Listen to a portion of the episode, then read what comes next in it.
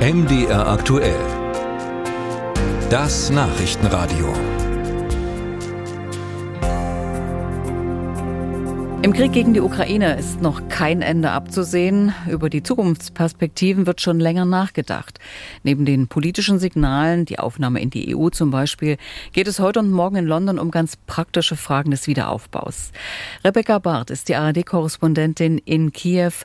Frau Barth, lässt sich denn das Ausmaß der Zerstörung überhaupt schon abschätzen, um mal so konkrete Planungen und Vorbereitungen zu treffen?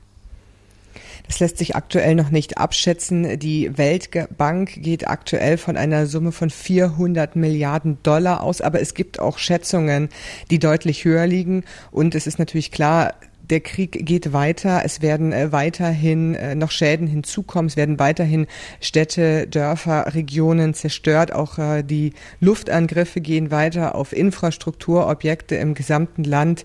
Ähm, dementsprechend ist zum aktuellen Zeitpunkt wieder abzusehen, wie viel wird es kosten und wie lange wird es dauern. Der Westen hat ja inzwischen lernen müssen, dass für viele Staaten der Welt dieser Krieg weit weg ist und Russland als Aggressor auch nicht verurteilt wird von vielen.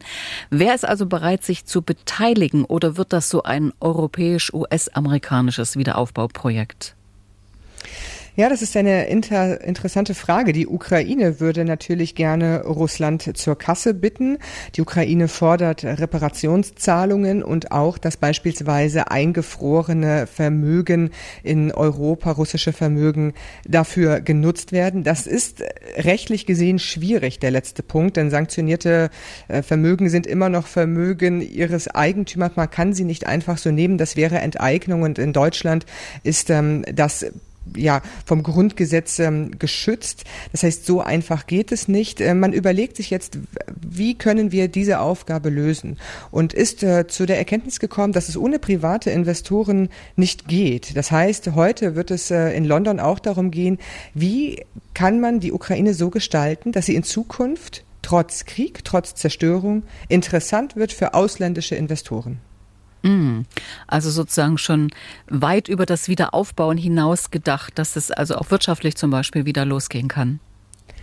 Genau, diese Wiederaufbaukonferenz hat vielleicht einen etwas äh, ja, verwirrenden Namen, möchte ich sagen, denn es geht viel weniger um den physischen Wiederaufbau von beispielsweise Wohngebieten, als um eine mittel- und langfristige Perspektive, nämlich eben die Ukraine nahezu zu reformieren. Diese Wiederaufbaukonferenz ist eine Folgekonferenz der Reformkonferenz. Und dementsprechend ist der Fokus auf die Transformation der Ukraine in vielen verschiedenen Bereichen, auch politisch, rechtsstaatlich, Korruptionsbekämpfung ist ein großes Thema, zentral hier in, äh, bei den Gesprächen in London heute und morgen.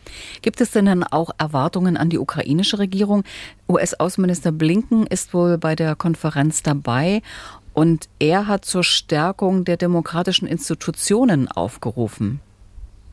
Es gibt sehr große Erwartungen tatsächlich an die Ukraine, nämlich weil die Reformen und die Transformation so sehr im Zentrum dieser Konferenz stehen, wird da von westlicher Seite sehr häufig auch auf die sieben Schritte, die die EU noch von der Ukraine gefordert hat, um sich an die EU anzunähern, was die Ukraine ja möchte. Und da steht ganz klar im Vordergrund Transparenz herstellen, Rechtsstaatlichkeit, die äh, Justiz reformieren, die Korruption weiter zu bekämpfen. Also wirklich nachhaltige Mechanismen auf staatlicher Ebene Ebene zu entwickeln, um dann auch in Zukunft äh, ein Investitionsklima zu schaffen, das eben für ausländische Firmen attraktiv und sicher ist.